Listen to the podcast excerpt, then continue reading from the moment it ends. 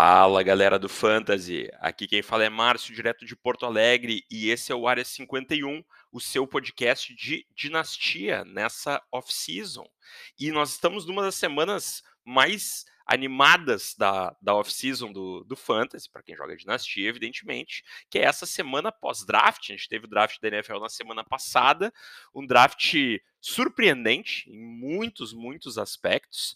Uh, tem muito assunto para ser discutido. Vamos precisar de algumas semanas para digerir tudo o que aconteceu aí, mas, mas não dá para dizer que não tenha tido grandes emoções. A gente teve os quarterbacks escorregando muito, muito, muito. Muito se falava que essa turma de quarterbacks não era uma turma forte, mas acho que mesmo o, aquele que avaliava mais negativamente não imaginava que a gente pudesse ter só um quarterback no dia 1 e nenhum quarterback no, no, no, segundo round, né? Só lá no terceiro round é que os outros quarterbacks começaram a sair. As linhas de aposta estavam em 2,5 para quarterback no primeiro round, né? Ou seja, entre 2 e 3 era a expectativa. E saiu apenas um e nenhum deles no segundo round. E isso foi muito surpreendente. Tenho falado nos últimos episódios sobre draft capital e como para quarterback conta muito, né? Com, com draft capital de terceiro round, as expectativas de que esses caras sejam uh, titulares e principalmente titulares de longo prazo nos seus, nos seus times diminui bastante. Claro que tem, tem os Dex, tem os Russell Wilsons, tem outros jogadores que a gente poderia citar aí, mas não é a regra, não é a regra. Na maior parte das vezes, jogadores com esse tipo de draft capital são reservas de longo prazo, mais frequentemente do que titulares. E pensando em Superflex, eu tenho falado um pouco sobre o Superflex nos últimos tempos, mas eu vou começar a dar um pouco mais de atenção.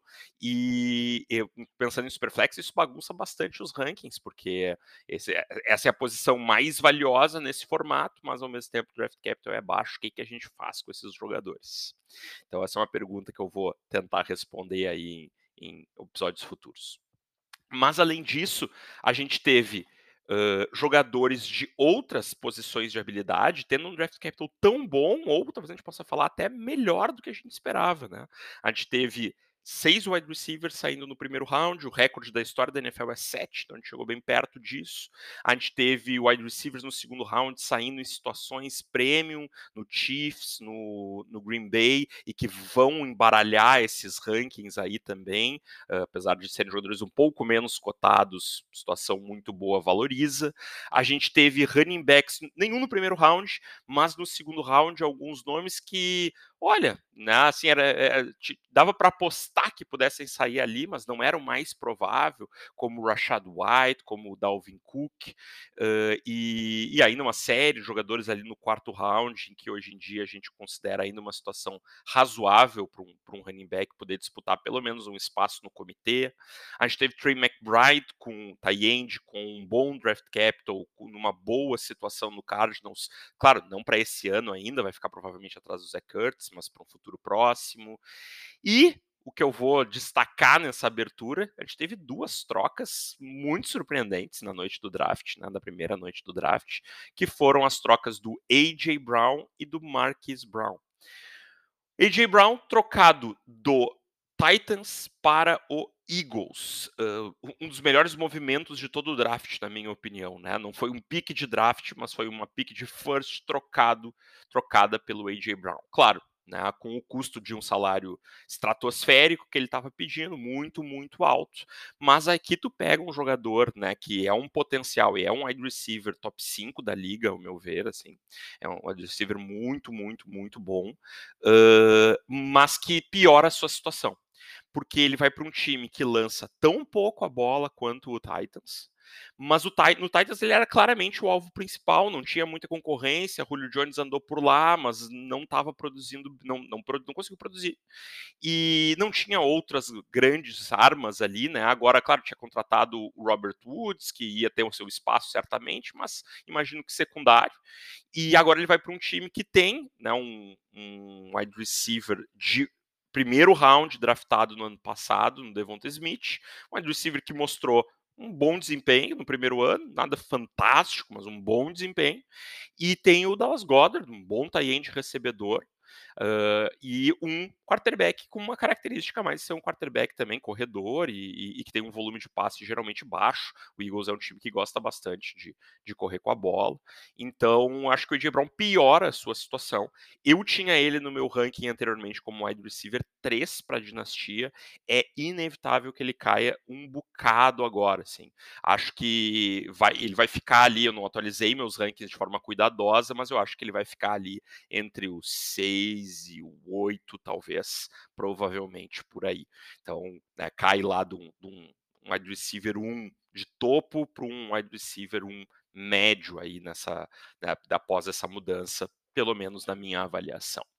E a gente teve o Marquis Brown uh, sendo trocado também por um, um first round do Ravens para o Cardinals.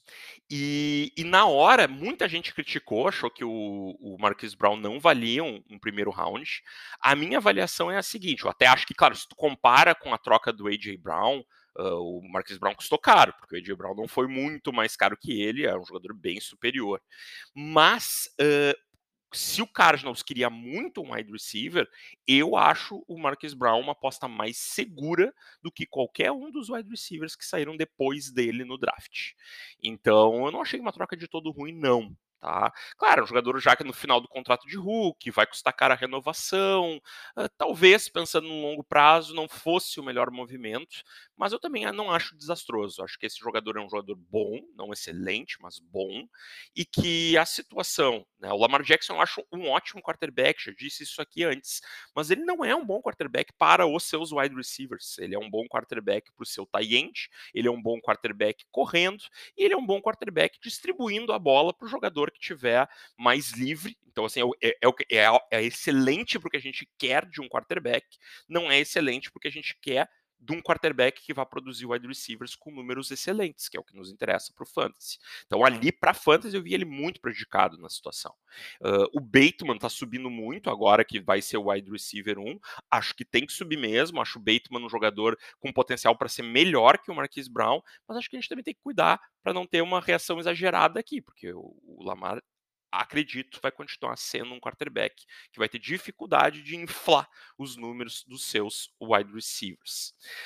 O Marquis Brown indo para o Cardinals, eu acho que ele melhora um pouco. Eh, assim, no primeiro momento que eu pensei, é, acho que ele melhora um pouco a situação. Vai para um time que distribui bastante a bola, com um quarterback que tem se mostrado mais competente, ao meu ver, nas, nas bolas longas. Só que aí, logo depois, poucos dias depois, sai a notícia de que o DeAndre Hopkins está suspenso pelos seis primeiros jogos da temporada. Então, isso aí vai inflar o valor do Marquis Brown, pelo menos em redraft, né? Em dinastia, talvez a gente não devesse levar isso tanto em consideração. É só a primeira metade da temporada, né? De uma temporada da carreira dele. Mas, ao mesmo tempo, DeAndre Hopkins, um jogador que já é mais veterano, que ano passado teve lesões, não produziu tão bem, que algumas pessoas já começam a ter alguma dúvida. Eu não teria tanto, tá? Eu acho que ele vai se recuperar e que, quando estiver em campo, vai produzir muito bem e o Marcus Brown vai ter um papel aí secundário. Mas, como eu sou um cara que não acredito no Rondell Moore, eu acho que o Marcus Brown vai ser o wide receiver 2 desse time, time que distribui bastante, costuma produzir. Acho que ele vai ter uma posição assim de wide receiver 3, tanto para redraft quanto para dinastia. Muito provavelmente eu vou ter ele, ele nos meus rankings como um wide receiver 3. E acho que ele, que ele fica numa situação interessante. Se eu tivesse o Marcus Brown, não estaria triste com a mudança. Não estou desesperado para comprar também, porque às vezes, de novo, né, quando tem uma mudança para melhor, o pessoal hiperreage, o pessoal quer cobrar os olhos da cara pelo jogador, e aí não vale a pena. Mas, se o dono dele lá estiver meio desanimado, de repente vale uma proposta né, mais baixa para sondar o mercado. O AJ Brown eu acho que cai de valor, mas quando o jogador cai, a overreaction, né, a reação exagerada vai na direção oposta muitas vezes. E alguém se desespera com o jogador na mão. Eu acho que vale fazer proposta, vale tentar, mas como eu disse, pensando aí que sim, ele perdeu o valor, né? Não é aquela proposta que tu estaria disposto a fazer na situação anterior dele lá no Titans. Então, se tu conseguir comprar ali já numa posição mais perto do médio para baixo wide receiver 1, eu acho que pode ser uma compra interessante. Se o, o o Eagles trocar de quarterback na próxima off-season, no próximo draft, ou se o Jalen Hurts der um passo adiante na carreira, o que eu não estou muito confiante, esse jogador pode voltar a ter assim, um potencial de, de ser um wide receiver top 3 na temporada, alguma coisa assim nos próximos anos. Mas é isso, esses eram alguns dos comentários iniciais que eu queria fazer porque daqui a pouco eu vou estar aqui com o comissário Giovanni, mais uma vez, para a gente comentar um mock draft que a gente fez de forma compartilhada com outros amigos aí da comunidade do draft de, de fantasy, do draft, desculpa, da comunidade do fantasy da NFL, que nos ajudaram a uh, pensar através do mock, fazer esse exercício de como ficaria o ranqueamento ou em que posições a gente pensaria em escolher cada um dos jogadores do top 12 do primeiro round do de rookies. A gente fez um mock na semana passada pré-draft. Hoje nós temos um mock pós-draft para discutir aqui com, com vocês. Espero que gostem. Vou receber o comissário para a gente falar sobre isso já já.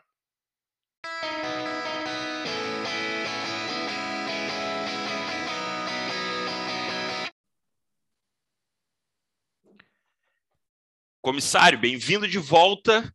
Hoje estamos aqui para falar sobre esse mock colaborativo que a gente fez com, com a galera do Fantasy e aproveitar, é só um exercício para a gente discutir os principais nomes, né?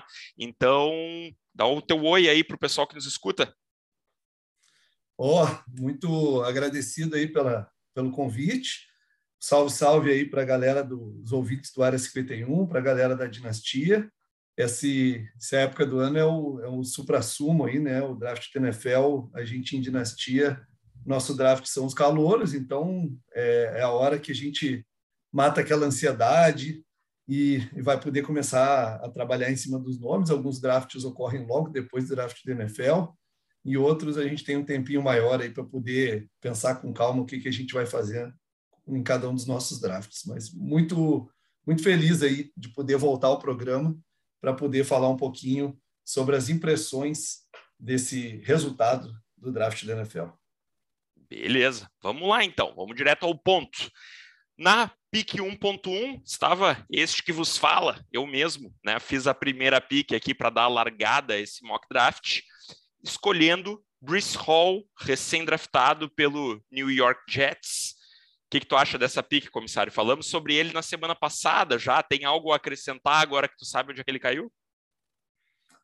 Ah, eu teria que acrescentar que eu achei interessante o movimento do New York Jets, né, de fazer um trade-up para parar exatamente na frente do Houston e pegar o jogador, né? Havia muito reporte aí de que um zum zum zum de que o Houston estava apaixonado por ele e que seria a pique do Houston ali. Então, o movimento fez bastante sentido assim para quem está acompanhando de fora.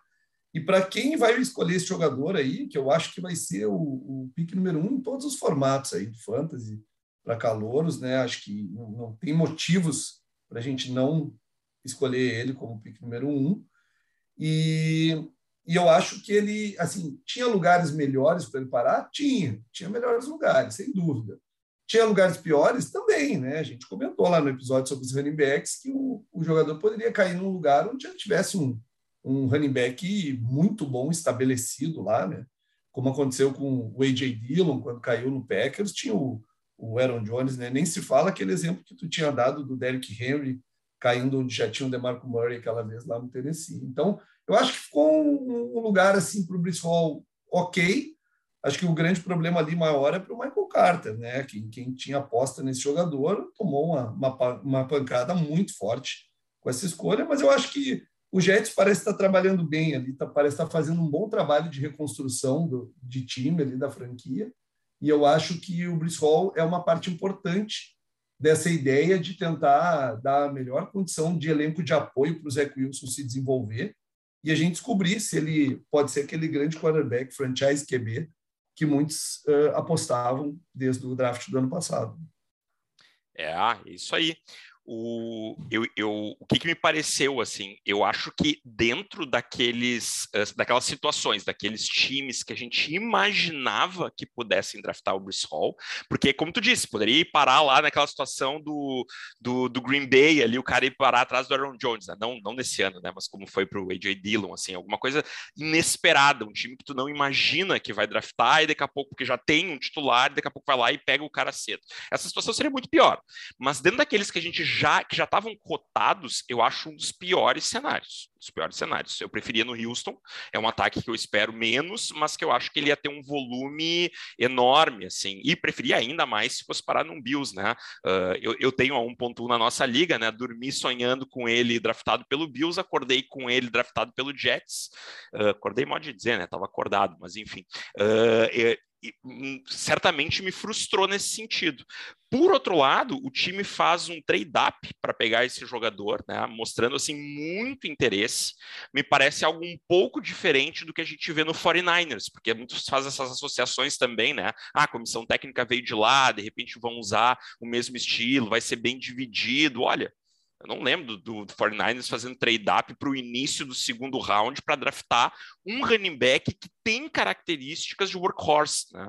Uh, o 49ers geralmente pega né, o uh, running backs um pouco mais tarde, caras menos cotados, fez de novo esse ano né? caras menos cotados, menos conhecidos, muito velozes, mas geralmente né, com menos uh, massa né, física, muscular, para dar conta também de um trabalho tão pesado. Assim. Então, eu acho que o volume dele está razoavelmente garantido.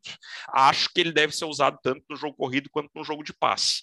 Acho que prejudica muito o Carter, né? acho que ele deixa de ser um jogador que possa ser visto como um titular para o teu time de fantasy nesse momento. Mas, uh, mas, claro, hoje em dia quase tudo é um comitê, né? Dificilmente a gente vai ver o Bruce Hall com, sei lá, 80% do, da, da carga, né? Mas eu acho que é um jogador que tende a ter aquele comitê predominante, assim, 66% da carga, talvez, alguma coisa assim, que para fantasy tem bastante, bastante valor e não vejo motivo para mudar a minha ideia anterior, que era ter ele já na 1.1. Eu acho que eu acho que o Bruce Hall agora a bola está com ele, assim. Eu acho que a franquia já mostrou que está com ele em altíssima conta. Agora, eu acho que vem a parcela do jogador de chegar e tomar conta desse espaço. O quanto o Michael Carter vai interferir, eu acho que é muito mais função do que o Brice Hall apresentar do que propriamente é, já ter um plano pré-definido de que vai usar ele com alguma limitação, de que o Carter, como eu ouvi os, os, os entusiastas do Michael Carter tentando se enganar, e dizer, não, mas o Carter vai ser o, o, RB de passe, porque ele é bom nessa função e tal. Não sei, não sei. É, é a mesma coisa dizer que o, o Nihai Hines ia ser o, o, RB de passe do Jonathan Taylor, e o Taylor chegou lá, jogou tanta bola no primeiro ano que até passe estava recebendo, coisa que nem era tão utilizada assim no college, e, e ele ficava em campo porque é o jogador melhor, né? Então, acho que agora é, é a gente ver se o Brice Hall vai, vai se mostrar aquele grande jogador. Né? No combine ele já se mostrou um grande atleta, na faculdade ele já tinha jogado muito bem, e agora é, eu acho que ele vai, ele vai poder ser um, ser um jogador diferenciado. Beleza. Pique 1.2. A gente teve o nosso querido amigo Rui Maurício, do BR Futebol, uh, fazendo a escolha no Kenneth Walker. Também era, na semana passada comentamos, né, o nosso running back número 2, ficou mantido nessa posição aqui nesse mock, na escolha do Rui. O que, que tu acha, Giovanni, o, a situação dele lá em Seattle? Sobe o valor, diminui o valor em relação ao que tu esperava? Olha, eu não gostei muito dessa situação do Kenneth Walker aí em Seattle, embora seja um time, a gente conhece o histórico do Seattle aí, o Pete Carroll, né, um time que gosta de correr com a bola, né, era o grande problema para o Russell Wilson quando estava lá, só que a própria saída do Russell Wilson torna a perspectiva desse ataque de Seattle ser bem pior aí, né, a gente não está confiante que vai ser um grande ataque, a gente já comentou no nosso episódio sobre os RBs das preocupações com o uso do Kenneth Walker no jogo de passe.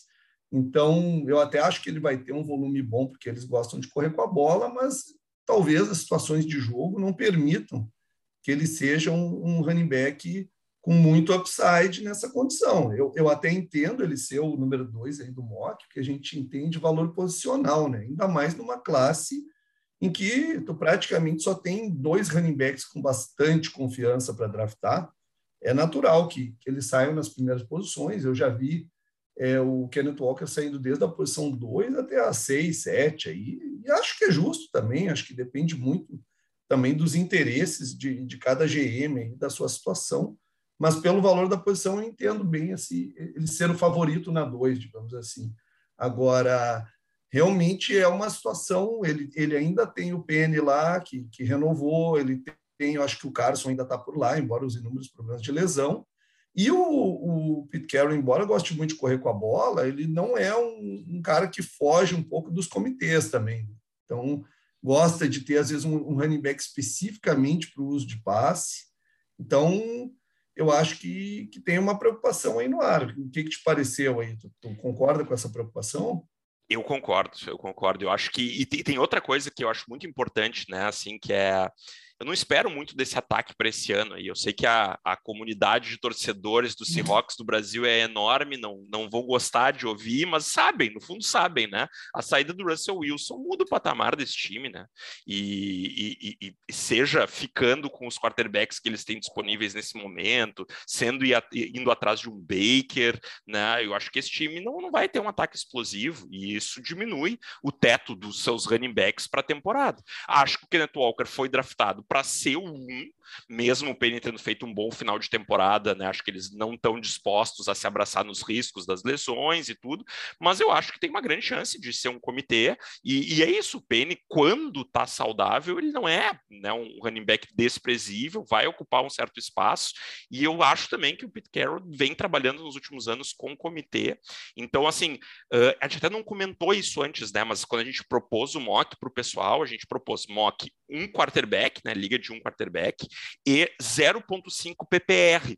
Porque, assim, quando é um ponto por recepção, dá até para discutir se o Walker é o número 2. Uh, eu ainda tenderia a botar ele na número 2, tá? Mesmo que fosse full PPR, mas eu já vi muitos analistas ranqueando diferente, mocks e até drafts reais, que já aconteceram, com esse jogador saindo mais tarde do que na 1.2. Até o 0.5 PPR, eu fico bem, bem seguro de dizer que ele é 1.2. No full PPR, entendo que dê para discutir ele até um pouco mais baixo. E assim como acho que tanto eu quanto tu já tínhamos no pré-draft, uh, ele está numa prateleira separada do Brice Hall. Né? O Brice Hall está na primeira prateleira, o, o Kenneth Walker está na segunda, para mim, acho que para ti também. Mas acho que a coisa vai é. ficar. Fala. Não, eu ia só comentar que aí a gente vê a importância de tu ter uma confiança maior do uso no jogo de passe, né? Eu estava me dando conta que o, o Travis Etienne ano passado foi draftado pelo Jaguars, tudo bem que tem um fator importante ali, que no caso dele foi um draft capital de primeira rodada, né? Mas ele foi draftado por um time muito ruim, né? O Jaguars é um time muito ruim e as pessoas estão empolgadas com a perspectiva do, do Etienne agora, que vai ser como se fosse o ano de calor, já que ele perdeu toda a temporada é, inicial com a lesão. É, por quê? Porque se o Jaguars estiver muito ruim, tu tem confiança que o Etienne ainda vai estar em campo na terceira descida, numa situação óbvia de passe, e que, inclusive, vai ser usado nessa condição, porque ele era muito usado na faculdade, assim, inclusive pelo próprio quarterback né? do, do, do Jaguars, o, o, Lawrence. Então, no caso do Kenneth Walker, eu não sei se o, se o, time não estiver produzindo bem, chegar na terceira descida lá com o Locke, o que, que vai acontecer? Vai estar em campo o Kenneth Walker? É complicado, complicado mesmo, e, e é o que eu disse. Eu entendo o valor posicional, mas concordo contigo, numa liga de um ponto por recepção, esses receivers te trazem muito mais segurança, ainda que de certa forma todos sejam apostas, né? Mas te trazem mais segurança, principalmente pelo upside. É isso aí. Bom, agora a coisa começa a ficar bem interessante, né? Quando a gente começa a ter os wide receivers saindo, e eu acho que aqui tem espaço para muito debate sobre preferências, já que nenhuma situação ficou assim maravilhosa. E nenhuma é horrível também, porque todos eles devem ter um bom volume, né? Foram draftados altos, sinal que os times gostam muito deles. Todos eles, eu digo, os próximos quatro aqui, pelo menos, que vão aparecer, né? E são times que mostraram muito interesse nesses jogadores, devem dar um bom volume para eles, mas nenhum time tem, assim, né, aquele ataque explosivo que a gente imaginava que talvez um deles caísse e se destacasse nesse pelotão. Na verdade, ficaram todos ali muito próximos na avaliação de. A gente vai vendo os rankings e vai vendo que eles trocam muito de posição entre eles, dependendo do gosto do analista, né? E aí a gente teve na 1.3 o André Amaral, do BR Futebol, e também do, do The Playoffs BR, uh, BR Futebol não, né? BRFF, né? O, o, André do BRFF, né? E do The Playoffs BR. O André escolheu na 1.3 o Drake London, recém-draftado pelo Atlanta Falcons. É, o London é o jogador que eu tenho mais visto é isso aí, como o primeiro do, dos drafts de fantasy, e foi também o primeiro draft da NFL. É um draft capital aí de top 10 do, do draft da NFL, num time que não tem concorrência, eu acho bem compreensível. Mas eu vou falar aqui para o London uma coisa que vale para os próximos três, quatro wide receivers aí que a gente for comentar, talvez até mais, que eu acho que nesse ano como nenhum deles, como tu bem falaste, ficou naquela condição que deu aquele up né, no, no estoque do jogador, né, no, no valor do jogador pós-draft da NFL, eu acho que a gente vai voltar muito à avaliação que a gente tinha pré-draft. Eu acho totalmente compreensível que quem tinha o Drake London como wide receiver 1 pré-draft não tenha nenhuma razão para não seguir tendo ele como wide receiver 1 pós-draft. Né? É, não, não vejo assim que nos outros, nos concorrentes dele ali por essa vaga, a gente enxergue alguma coisa que mudou assim. Uh, acho que, que ficou muito difícil a gente criar grandes discrepâncias entre a situação de cada um. E agora vão as apostas, né? Mas a gente fala tanto que a dinastia deveria ser escolhida mais pelo talento do que pela situação. Bom, a gente está com um prato cheio aí esse ano para que os GMs possam fazer isso, né? Possam tentar confiar no seu taco, na sua avaliação e queria dizer aqui também que estou feliz que agora vou poder falar de wide receiver, né? No programa passado Sim. falei só de running back. Mas a ideia aqui é falar rapidamente cada um. Então, assim, eu acho o London um baita jogador, não sem riscos. Concordo com os pontos que vocês discutiram no programa sobre wide receivers. Mas, assim como acho compreensível que ele seja a opção número um, eu entendo também quem queira a distância desse jogador, porque está com muito medo de bust, porque é um jogador um pouco diferente né, do que a gente está acostumado.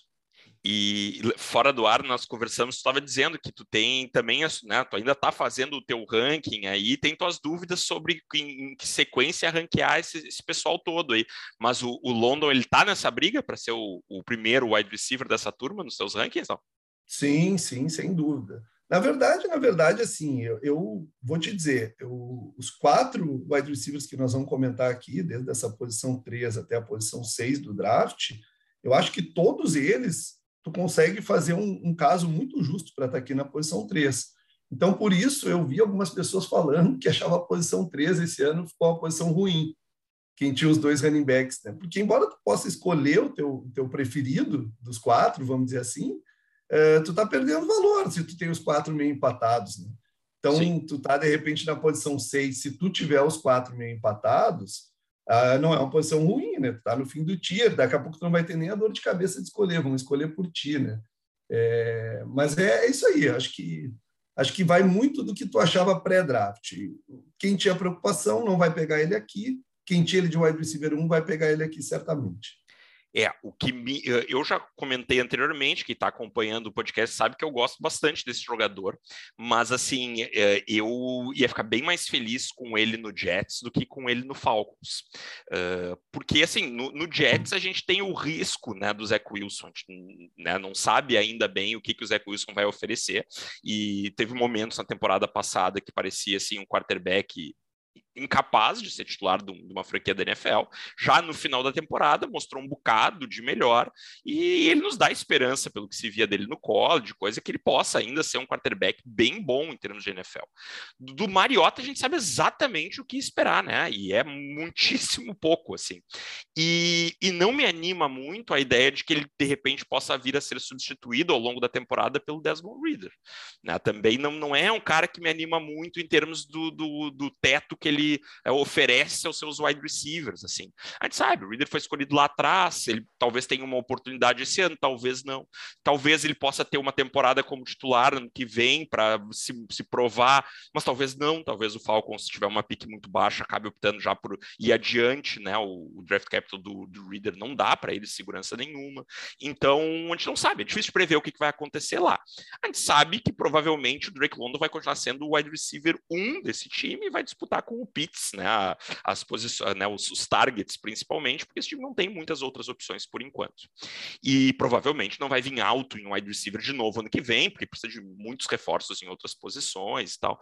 Então, assim, eu gosto do talento, mas é aquilo, como eu gosto de outros talentos também, na hora de embaralhar isso aqui, uh, para mim é complicado. E eu, ele está na disputa para ser meu primeiro wide receiver dessa turma toda aqui, mas uh, neste exato momento eu prefiro o que veio ser mocado aqui, né, pelo Guilherme Gianni, né, o nosso fantasy futebolista, na 1.4, ele escolheu Traylon Burks, que nesse exato momento eu tenho aí um, um cabelinho na frente do, do Drake London aqui no, no meu ranking. Traylon Burks draftado pelo Titans imediatamente após o trade do A.J. Brown para o Eagles. Eu comentei na abertura do programa esse trade, né? E já saiu ali o seu substituto, né? Traylon Burks lá no Titans com o Tannehill, ou quem sabe Malik Willis no futuro próximo. O que, que te parece esse jogador nessa situação? E nesse caso aí, fica inevitável né, a comparação com o A.J. Brown, já era um jogador muito comparado ao Traylon Burks no, no processo pré-draft e por né, uma dessas coincidências aí, curiosamente, ou talvez não tão coincidência assim, o Titans foi lá buscar ele exatamente para substituir o A.J. Brown. É, eu acho assim que essa comparação ela é, ela é válida quando tu tenta enxergar uh, um pouco do papel que o jogador pode fazer e do protagonismo que ele pode ter lá até desde o ano 1. Um. Uh, mas eu queria destacar algumas coisas. assim Primeiro que o prospecto A.J. Brown era muito superior ao, ao Traylon Burks. Era muito superior. Assim, a, a maneira que ele veio do, do college com muito mais qualidade e trazendo mais segurança. E segundo, que o A.J. Brown, que a gente já conhece agora, jogador sem risco de bust, porque a gente já sabe, já está afirmado na liga, esse jogador, o Traylon Burks, ele ainda ele tem esse risco, né? Enquanto ele não, não se afirmar na liga, sempre vai ser, como todos os outros aqui que a gente está falando no mock, são jogadores que têm o risco de dar errado. Então, assim, é, o que eu acho curioso dessa história toda do Traylon Burks é que, por ele ter caído com o Tannehill, talvez seja o melhor quarterback de, de todos que esses principais wide receivers caíram aí, é, pelo menos os três, quatro principais, é, foi considerado que ele caiu num bom lugar, num bom landing spot, né, o, o, o, o Traylon Burks. Só que esse mesmo landing spot foi o responsável por a gente baixar muito o A.J. Brown no ano dele, quando caiu no Titans, quando caiu com o Tannehill, né? Então, assim, parece uma, uma certa incoerência aí. Mas é claro que eu entendo, é em termos relativos, né? Porque naquele caso tinha o Metcalf caindo com o Russell Wilson, tinha outros wide receivers caindo em boas situações e o, e o do A.J. Brown não foi considerado tão bom. E nesse ano, os landing spots foram tão ruins para os principais wide receivers que cair com o Tannehill ali no Titans, que não é um ataque de grande volume aéreo, foi considerado talvez o melhor dos, dos, dos landing spots aí. E dá para entender por que, que ele está aí nas cabeças aí de tudo que é draft, de mock draft e também de draft real. É, eu acho que tem uma outra questão também nessa visão que a gente tem hoje da situação versus aquela do, do AJ Brown na época, é que hoje a gente confia mais no Tannehill do que naquela época, né? Aquela época o Tannehill vinha de, de um período muito ruim da carreira dele, e agora ele não teve uma temporada muito boa no passado, né? Não foi a melhor dele lá no Titans, mas ele vem de bons anos no Titans. Acho que dá um pouco mais de segurança, assim. E, e, e é um time que lança pouco, mas a gente sabe que também uh, concentra esses, esses targets, porque não tem muitas opções, né? E continua sem, né? Tem o, o Woods que chegou ali, mas uh, depois não tem um terceiro wide receiver importante e contratou o, o Hooper para tie end, mas o Hooper é um cara incapaz de conseguir uma jarda depois da recepção, então, né? Ele é usado naquela funçãozinha dele ali, na qual ele é bom, ele contribui lá para a NFL, para o fantasy nem tanto, né? Uh, e, e, o Traylon Burks a gente sabe que, que, tipo de volume ele pode ter. Para isso, ele vai ter que se mostrar só que ele tem uma qualidade que seja pelo menos próxima do AJ Brown, o que não é fácil, vamos combinar, né? Mas, mas eu, eu gosto do prospecto, também gostava mais do AJ Brown como prospecto, mas eu gosto do prospecto do Traylon Burks. Acho que é uma situação bastante honesta e, como eu disse, tem espaço para mudar até uh, até na, durante as próximas semanas, aí até os, os drafts, eu não, não, fiz nenhum draft ainda, os meus vêm nas próximas semanas, mas por enquanto eu tenho ele aí um cabelinho na frente do, do Drake London.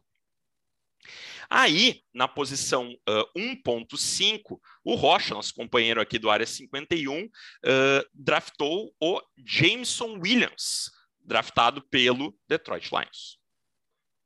É, mais um aí que a gente consegue enxergar exatamente o porquê da preferência pelo jogador. Eu, eu se eu não estou enganado, o Rocha teria pego o James Williams da 103 ali, como wide receiver 1 da classe. Suspeito mais uma vez. Ca... Mais uma vez caímos naquela situação, né? Se já tinha ele como wide receiver 1 antes, vendo o Detroit fazer um trade-up de 20 posições, né? Subir da 32 para 12 para pegar esse jogador. Tudo bem que não pagou muito caro para isso, né?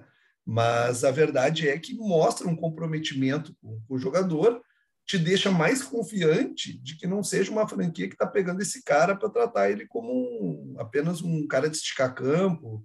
Né? O, tudo bem que o, o, Will Fuller, por exemplo, eu lembro no Houston, ele foi draftado na primeira rodada e ele virou um cara mais acessório, assim, mas o Houston tinha o DeAndre Hopkins na época, né? O, o Lions é, é, difícil a gente imaginar que vai ter alguém mais protagonista, pelo menos na posição de wide receiver, do que o, do que o Jameson Williams. Assim. Eu acho que nessa questão do ranqueamento, até queria te perguntar a, a, a tua opinião sobre isso. E desse jogador, até onde vai pesar a questão da lesão dele? Porque se esses jogadores estão muito parelhos daqui a pouco, no ranqueamento de alguém, é, será que vale a pena? Eu, particularmente, acho que é muito mais fácil essa pique para um time que está em rebuild do que para um time que está disputando. Um time que está contender aí, que está disputando, que quer ajuda daqui a pouco já nessa temporada, para semanas de bye, para aqueles momentos de muitas lesões, já principalmente a reta final da temporada, que é quando os calores costumam aparecer mais no fantasy, né? A gente teve no próprio Detroit ano passado o exemplo do Amon-Ra Sambral ajudando a ganhar ligas aí, né? E esse jogador ele deve voltar a jogar lá para novembro, né? Ou voltar a treinar, sei lá. Então, claro, dinastia a gente procura jogar com o olho de longo prazo, mas numa situação que eles podem estar muito empatados ou meio empatados aí. O que, que te parece isso? Olha, eu acho que vai depender muito da situação do, de quem está ali. O que, que, eu quero dizer com isso? Na nossa liga, por exemplo, tu tem a pique 1.5, eu tenho a pique 1.6. E nós dois temos times que são contenders. A gente tem essas piques porque a gente comprou elas em algum momento, né? Então, assim, para times como o, os nossos, eu acho que é mais complicado a gente fazer esse, esse movimento de pegar o jogador ali talvez a gente faça, vamos descobrir em algumas semanas, né? Mas é mais arriscado, porque assim, tu sabe que tu tá abrindo mão de pontos nas, durante meses do fantasy, né? Agora, muitas vezes o time que tá ali é um time que tá ou em rebuild, ou naquele estágio intermediário em que ele tá tentando realmente achar o jogador que vai fazer a diferença para ele num futuro próximo. E, e aí a gente vai, vai precisar né, o, o, cara vai, vai se dispor a fazer essa aposta de risco. Agora, quando em casos como na nossa liga, o time que está ali é um time postulante, aí é bem possível que esse cara desça um pouco, pelo menos mais uma, né? Onde né, o favorito ali, né, na, na, nesse grupo aqui é o Garrett Wilson, mas até podendo aparecer nomes como Sky Moore, por exemplo, como Christian Watson, vão aparecer daqui a pouco aqui na nossa conversa, né? Uh, porque esses caras têm um, um, uma situação muito boa, né, para curto prazo o Rocha ele também tem um time que vai disputar o título lá na nossa liga e ele fez o pique nesse jogador. Aí entra aquela questão que eu falei do ranqueamento pré-draft, um pouco da paixão. Se tu acredita que realmente esse jogador é o que tem uma hora upside da classe e existe um caminho para tu acreditar nisso, existe uma história que tu pode contar pelos traits desse jogador, né, pelo que ele tem de característica, é, eu acho que daí é realmente isso aí. Daí tu não tem que, que levar isso em conta, até porque provavelmente se o teu time está disputando o título também, ele já deve ter um, pelo menos um time titular ali, um primeiro reserva bastante confiável para tu poder utilizar, né? Então, assim, não é nada que tu não possa fazer um pique pensando no ano que vem para te manter contender, né? Às vezes tu está com jogadores já em, em, final de carreira, que também tu não vai contar por muito mais tempo. Então, é, eu acho que está tá bem justo aí. E acho que, no nosso caso ali, vai depender muito também da avaliação que tanto eu como tu tínhamos dele pré-draft. É, até quando a gente estava fazendo o mock, nosso, nosso companheiro aí, o Renan Oliveira, fez de forma muito educada uma colocação que me pareceu uma cornetinha no Rocha, né? Que ele perguntou: vocês estão pegando Jameson Williams assim tão cedo? e, e, e, olha, eu, eu, eu, acho assim, eu acho que tá justo aqui. Eu acho que tá justo o Jameson Williams. Eu gosto do jogador, eu acho que ele tá nesse pelotão aí, que tem esses, esses três, né? Que a gente citou: o, o, o Burks, o Drake, ele e o Garrett Wilson, que a gente já vai comentar.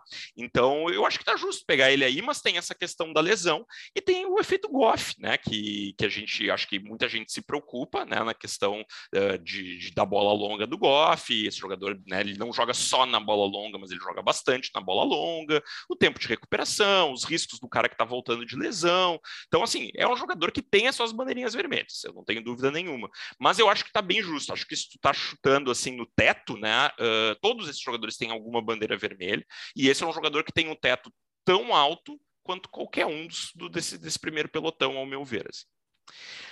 Aí, a gente teve na 1.6 o Gert Wilson, que eu acabei de citar, escolhido pelo Derek, do BR Football, BR Football, BRFF, né? BR Fantasy Football. O pessoal do BRFF aí colaborando com o nosso mock. O Derek escolheu o Garrett Wilson. O que, que te pareceu?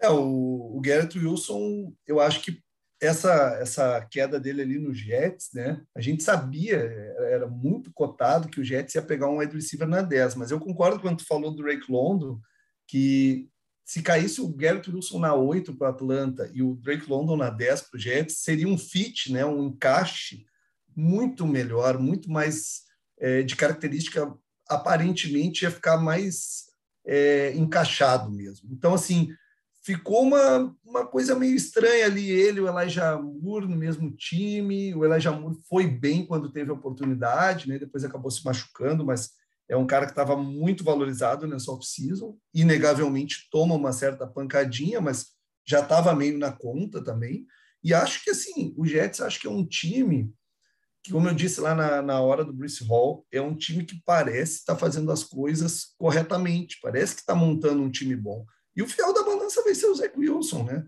A gente precisa saber o que, que a gente tem no Zé Wilson. O nosso companheiro Lau Rocha, ele defende que para tu descobrir o que, que tu tem no teu QB, tu tem que dar as melhores armas possíveis para ele. Aí. Bom, o Jets está fazendo isso, né? Está investindo na OL, trouxe o Brice Hall, ano passado Elijah Mitchell, agora o Garrett Wilson.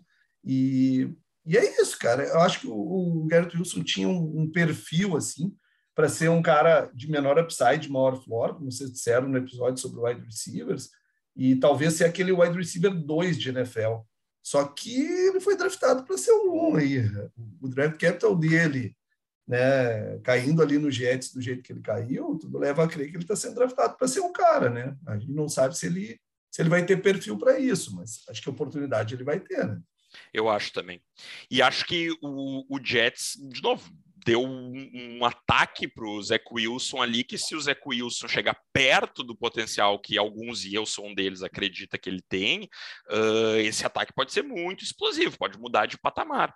Mas depende muito do Zach Wilson, isso passa longe de ser garantido, né? Mas eu concordo contigo, assim, eu acho que o Garrett Wilson vai ser usado como wide receiver 1.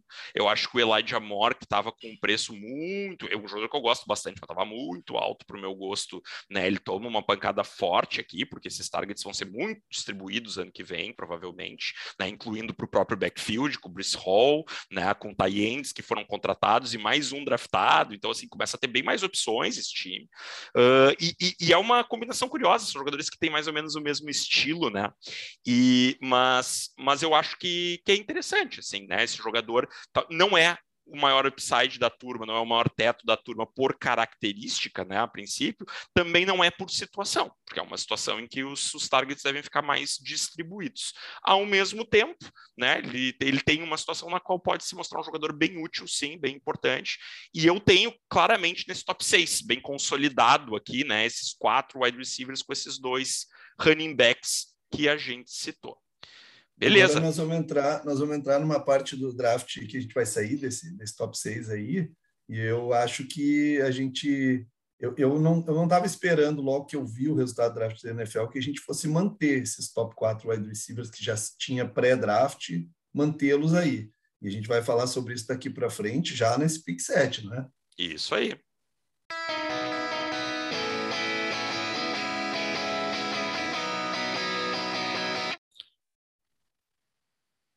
Na 1.7, o Folador, nosso companheiro aqui, escolheu Sky Moore. O que, que tu achou do Sky Moore draftado pelo Chiefs no segundo round?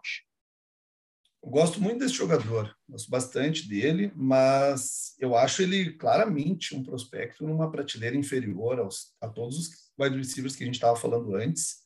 E, e aí a gente vem para aquela velha discussão, né? Que é aonde ele caiu no Chiefs com Patrick Mahomes versus o que tu tinha dele como prospecto, né? Um jogador que, inclusive, ao contrário dos quatro anteriores que a gente citou, sequer foi um prospecto de primeira rodada e caiu na, na segunda rodada. O Chiefs fez até trade down antes de pegar ele. Passa um recado muito diferente do comprometimento com o jogador. Né?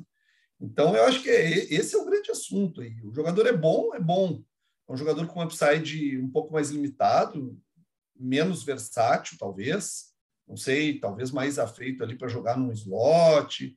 É, eu acho que vai ser um jogador importante para o Chiefs, mas eu, eu acho que é, até onde nós vamos subir esse jogador nos nossos drafts de dinastia, porque ele caiu no Chiefs. Eu vi muito a comparação com o Clyde Edwards-Helaire, né? que caiu no Chiefs e, para muitos, foi subido exageradamente nos, nos drafts. Eu acho que passar ele na frente do Taylor realmente foi exagerado. Mas eu acho também justo que a gente suba um jogador quando cai num lugar tão atrativo assim. É, eu, eu, eu sou torcedor do Chiefs, né, para quem ainda não sabe, uh, e, e, eu fiquei maluco, né, porque o, na pick original do Chiefs, que era na 51, se eu não me engano, o, tava disponível o George Pickens, que é um jogador que eu gosto muito, muito, muito, e acho que pela característica fecharia muito melhor com esse ataque, porque o Sky Moore é muito parecido com o que faz o Juju, que de certa forma tem semelhanças com o que faz o próprio Kelsey, né, os jogadores saem para receber do slot, assim, e, e, o Chiefs acabou fazendo um trade down uh, e saiu com o Sky Moore, que eu acho que lá na 54, onde saiu, esse jogador foi um bom valor. Eu não gostava tanto do prospecto, uh, gostava bem menos do que, eu, do que eu gostava do Pickens, mas ao mesmo tempo, sim, a situação é muito boa e o draft capital é bom. Agora, eu estou tentando segurar minha onda aqui, de não me emocionar muito com a situação, porque é difícil muitas vezes a gente, a gente segurar quando a gente vai pensando, bom, mas se esse time aí sem o, o Tarek Hill, para onde é que vão esses targets? Olha, de repente o Sky Moore vai pegar uma boa fatia disso, vai contribuir já no ano 1, um, vai ter oportunidade, se se mostrar bem, quem sabe vai continuar tendo né, bastante prestígio lá no time, mas assim, considerando o que eu considerava pré-draft da NFL desse jogador. E que o draft capital foi bom, mas não foi maravilhoso. O time quis ele, mas não quis desesperadamente, tanto que fez um trade down.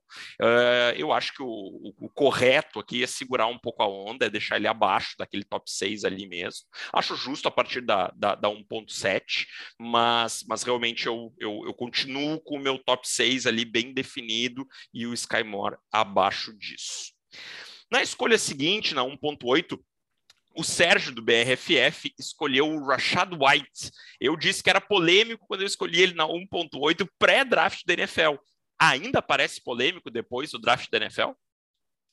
Ah, eu acho que parece sim, porque o, o, os running backs, quando a gente sai do, do top 2 lá, do, do Brice Hall e do Kenneth Walker, para essa classe, eles são muito difíceis de ranquear.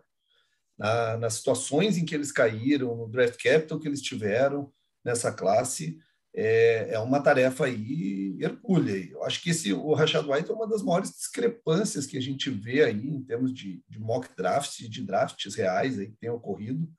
É, é normal tu ver esse jogador sair da segunda metade do first round, não é tão comum assim. É mais no início da segunda rodada. Mas eu já vi ele sair no first, eu já vi ele sair até um pouco mais tarde na segunda rodada. E, e esse lugar que ele caiu lá no Tampa, né?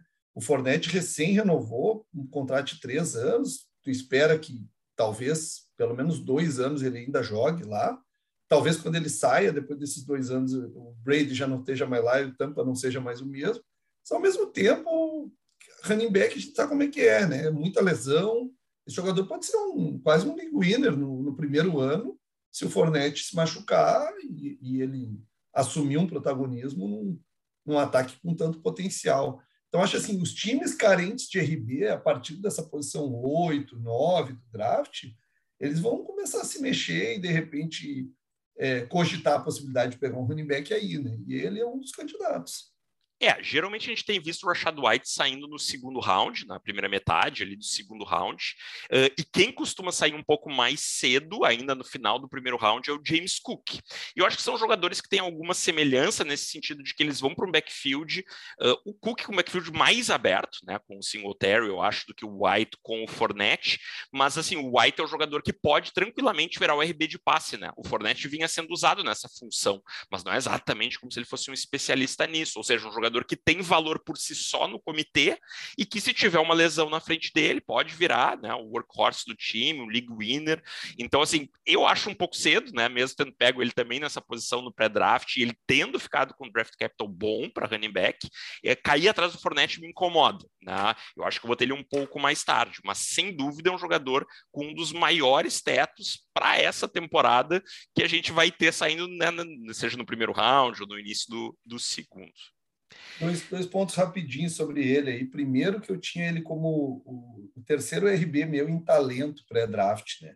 É, eu comparo muito esse jogador com o prospecto David Johnson, que é um jogador assim que não era de uma grande universidade, com grandes números, mas um prospecto completo aí, com upside, com atleticismo, e, e, curiosamente foi draftado agora por o Bruce Arians, que está no front office do Tampa, que foi o mesmo que draftou em Arizona o David Johnson. Então, é um jogador com, com esse upside mesmo, sem dúvida nenhuma. E vamos, vamos esperar aí para ver o que, que vai acontecer nesse, nesse backfield de Tampa. Acho que talvez ele possa mais tirar valor do Fornette do que propriamente trazer valor no ano 1, pelo menos. E aí, na reta final aqui do, do nosso mock, a gente teve quatro picks em um wide receivers.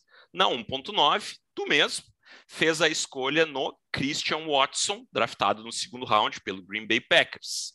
Na sequência, veio o Rui, o Rui é tão parceiro que estava meio trancado lá o nosso mock, e ele já veio já escolheu de novo. Né? Tinha escolhido lá no início veio aqui escolher na 1.10 o Chris Olave, talvez tenha se empolgado também achando que o Olave estava escorregando muito aqui na 1.10. Na sequência, o Matheus do Fantasy BR, né, arroba NFL Fantasy BR, uh, veio com a escolha do George Pickens na 1.11. E na 1.12, o Felipe, nosso companheiro aí de liga também, o Lipe Vieira do On The Clock, na 1.12 escolheu o Jahan Dotson. E com isso fechamos o nosso primeiro round. O que, que tu acha desse quarteto que fechou o, o nosso mock aqui? Vamos lá, vamos fazer um, um pai bola aqui, um, um bate-bola rápido para a gente fechar esse mock, então.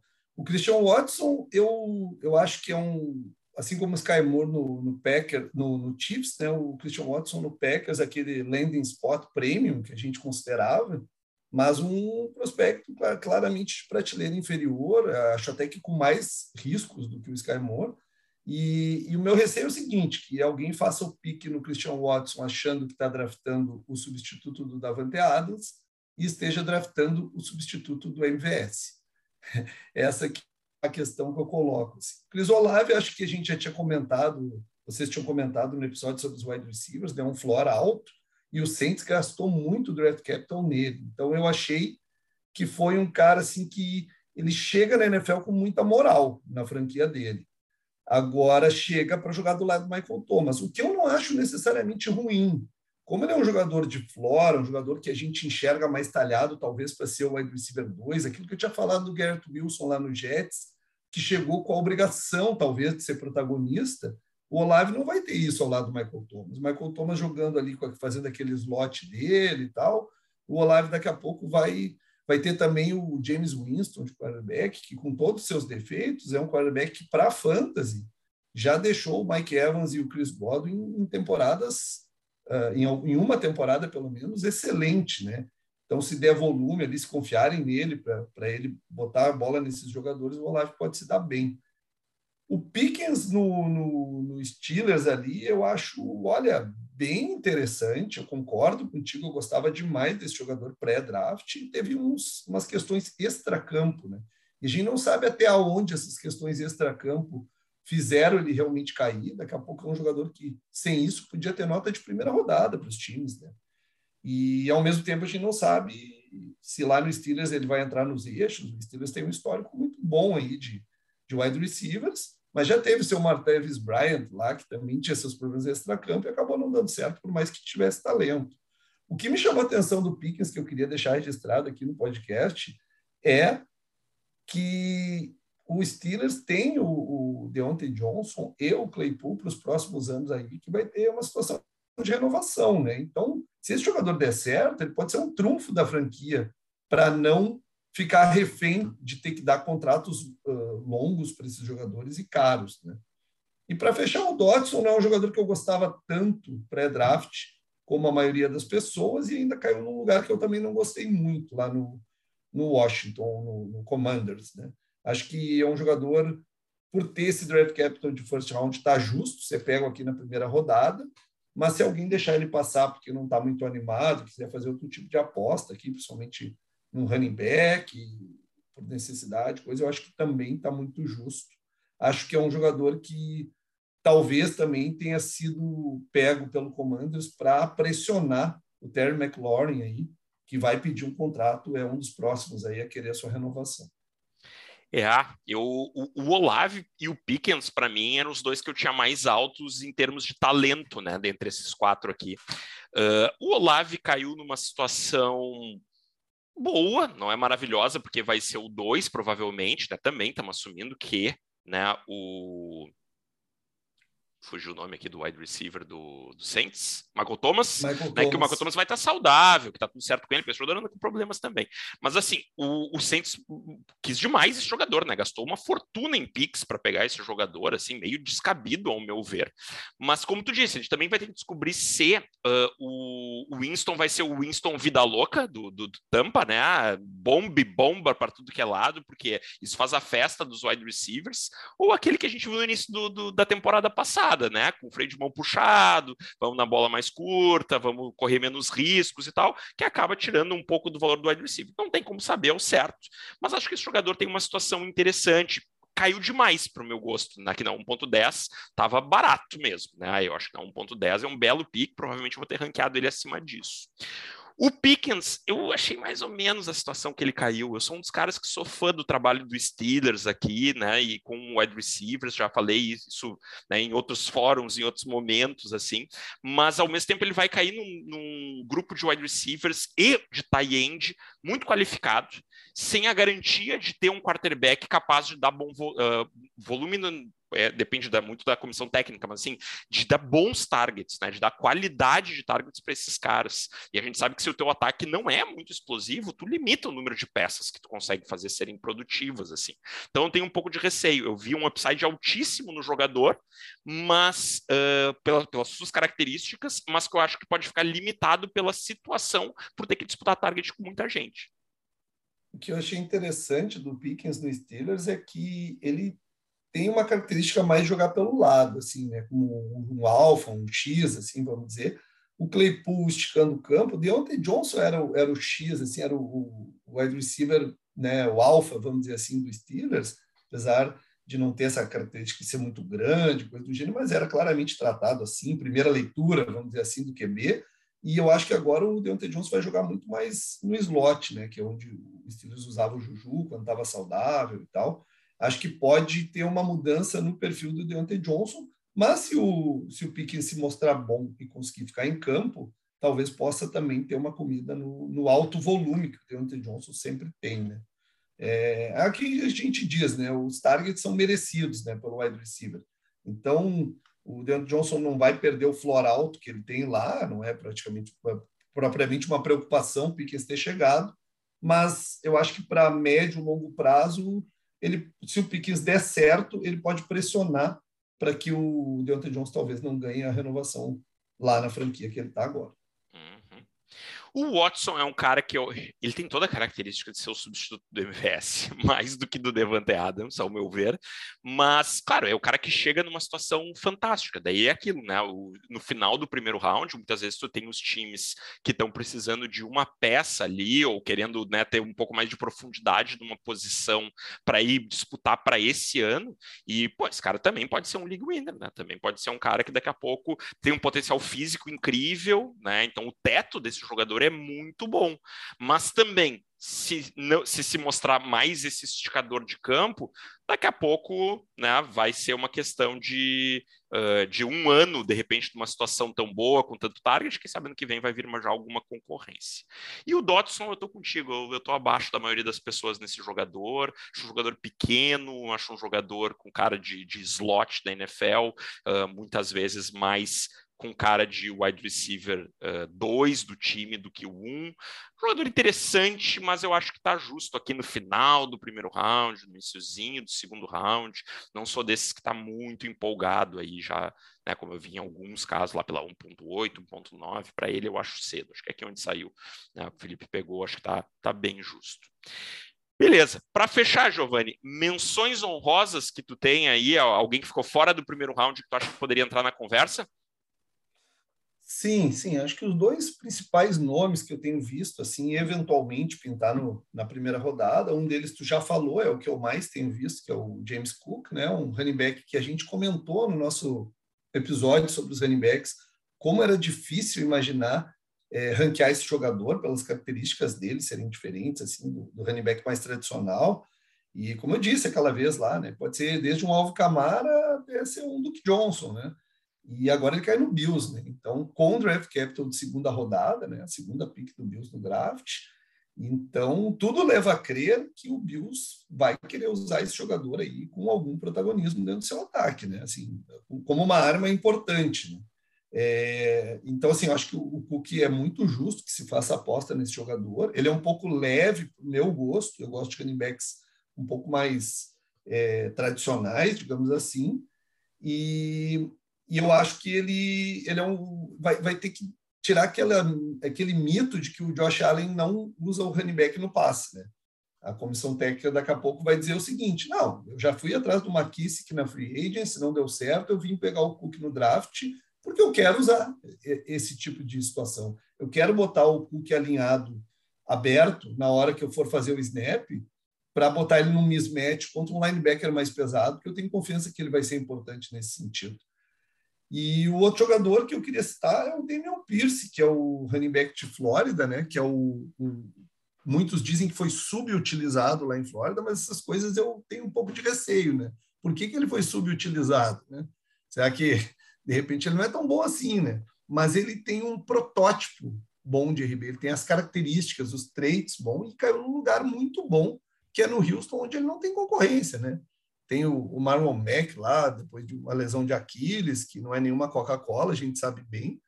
E, e, é um jogador que, ele, apesar de ter sido pego na quarta rodada, é um jogador que promete, né, pelo, pelo potencial ali do, do lugar que ele caiu, uma produção daqui a pouco imediata aí, ou, ou muito cedo. E isso tem muito valor, a gente sabe, né? antecipar a produção. É, talvez aquele jogador para suprir uma carência de um time que precisa ir para o nosso draft, pegar um RB para escalar cedo na temporada e que não tem uma pique alta o suficiente para poder pegar um Brice Hall, um Kenneth Walker. Né? Então, acho que esse jogador aí, se ele pintar no late first aí no, no nosso draft, ou nos outros drafts aí das ligas dos ouvintes, eu acho que não é surpresa nenhuma. E quem quiser pegar esse jogador lá para metade, segundo round, tem que ficar de olho. Que se esperar demais, ah, pode acabar chega. perdendo o, o trem. Acho que não chega. Mas, mas é isso, é. O, tu esqueceu do interminável Rex Burkhead, segue lá também.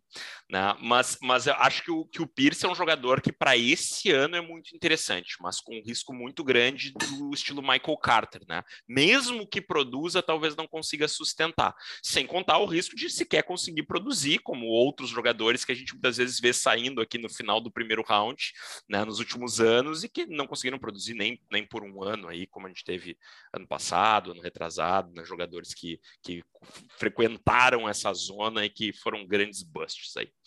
Giovanni, último ponto, tinha dito que era a última, agora a última, bate pronto aí, em duas palavras, eu quero saber o seguinte, se fosse Superflex, quantos quarterbacks aqui sairiam no teu top 12? No meu top 12, só o Kenny Pickett, o quarterback com draft capital de primeira rodada, os demais com draft capital de terceira, eu acho que o first round é muito forte, mesmo em superflex.